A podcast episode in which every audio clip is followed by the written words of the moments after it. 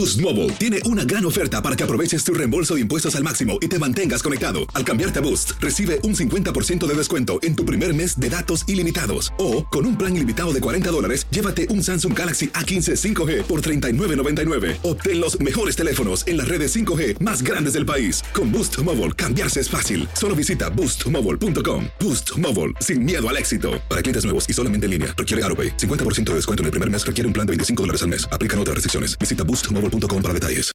El siguiente podcast es una presentación exclusiva de Euforia On Demand. Queridos amigos, ¿cómo están? Bienvenidos una vez más a nuestro epicentro. Gracias por acompañarnos. Qué placer estar con ustedes. Tiempos interesantes, los que se viven en um, varias partes del mundo. Estamos acercándonos a procesos electorales o a banderazos rumbo a procesos electorales en cuestión de semanas y ya habrá tiempo de hablar de, hablar de ello.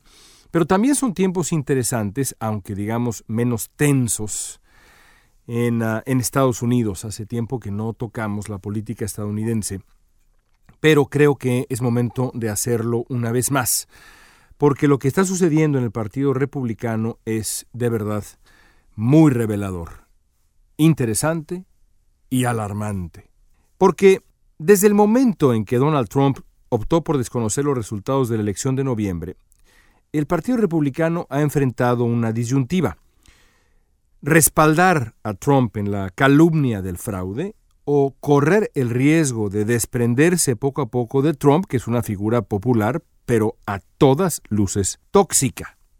No hay que olvidar que, aunque obtuvo 70 millones de votos, y no es cualquier cosa, perdió la elección presidencial estando en el escenario como el líder del partido, perdió la Cámara de Representantes, a pesar de que se acercó el Partido Republicano, no logró ganar la mayoría y perdió la mayoría en el Senado. Así que es una figura tóxica, sobre todo en distintos demográficos que van a ser, y ya son en algún sentido, el futuro de la política electoral estadounidense. Así que la disyuntiva está clara.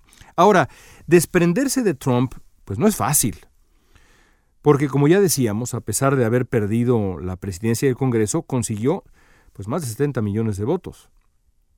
Al menos entre los votantes republicanos, su fuerza como figura política era en la elección y la presidencia y es innegable. Alejarse de Trump suponía arriesgarse a perder a los electores que lo respaldaron y quizá más peligroso, provocar la ira trumpista, capaz de acabar de un plumazo con carreras políticas enteras.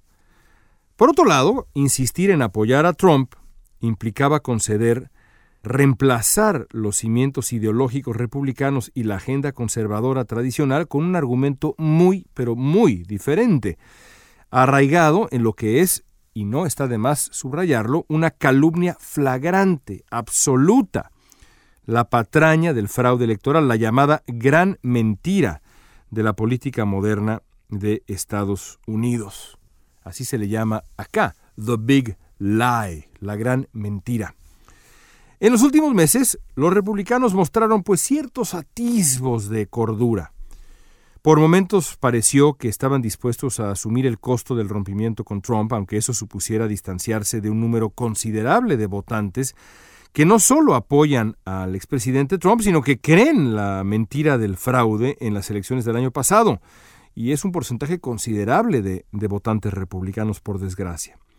Algunas voces dentro del Partido Republicano comenzaron a alzar el tono para pedir a sus compañeros un punto final a la complicidad con la estrategia de erosión de las instituciones democráticas que Trump puso en práctica tras su derrota, una, una estrategia de erosión sistemática auténtica.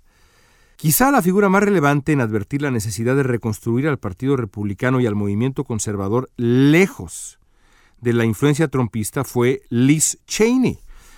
Ella es congresista del estado de Wyoming e hija del macabro, hay que decirlo con todas sus letras, macabro ex vicepresidente Dick Cheney. Pero más allá de que es macabro, Cheney como su hija, pero Cheney es una figura de profundo arraigo en el Partido Republicano y durante mucho tiempo una figura central en una identidad del Partido Republicano, la identidad neoconservadora de los años de George W. Bush.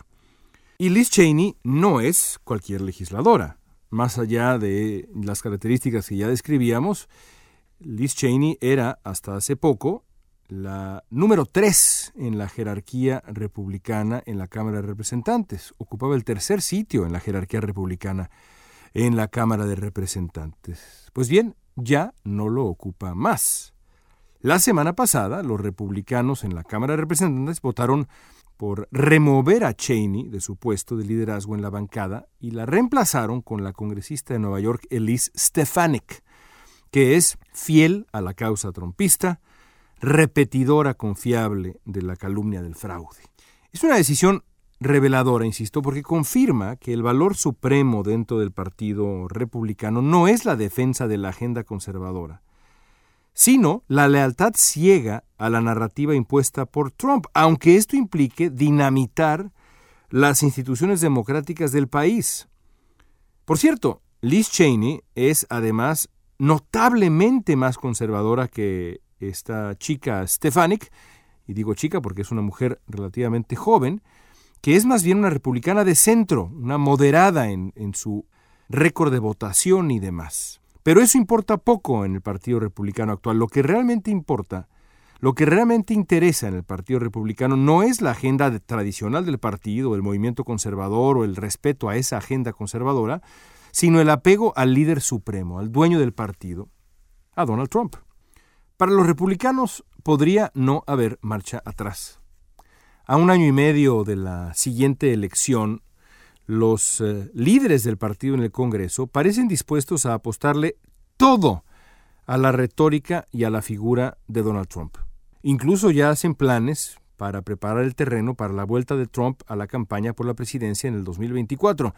Junto con esa apuesta, los republicanos insisten en erosionar la confianza en el proceso democrático, han impulsado reformas electorales estatales que harán más difícil que las minorías voten, y han perpetuado durante meses ya la patraña del fraude del 2020. Todo esto es una apuesta perversa que por desgracia podría funcionar, pero también podría resultar contraproducente, sin duda. La nueva identidad plenamente trompista del Partido Republicano, junto con su obstruccionismo radical en el Congreso, podría generar rechazo entre una mayoría de electores. No solo eso, también es posible que la apuesta por Trump y sus mentiras derive en un capítulo que hasta pues hasta hace poco parecía impensable. Un cisma en la derecha estadounidense, una fractura en la derecha estadounidense.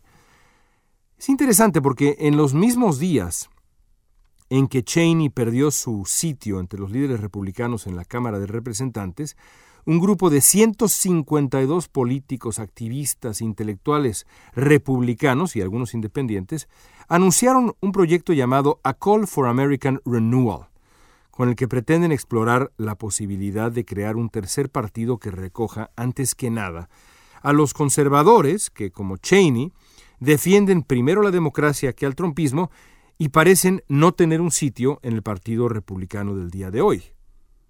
El grupo a Call for American Renewal, dice que el Partido Republicano debe volver, y estoy citando aquí, debe volver a dedicarse a los ideales fundacionales o acelerar la creación de una alternativa.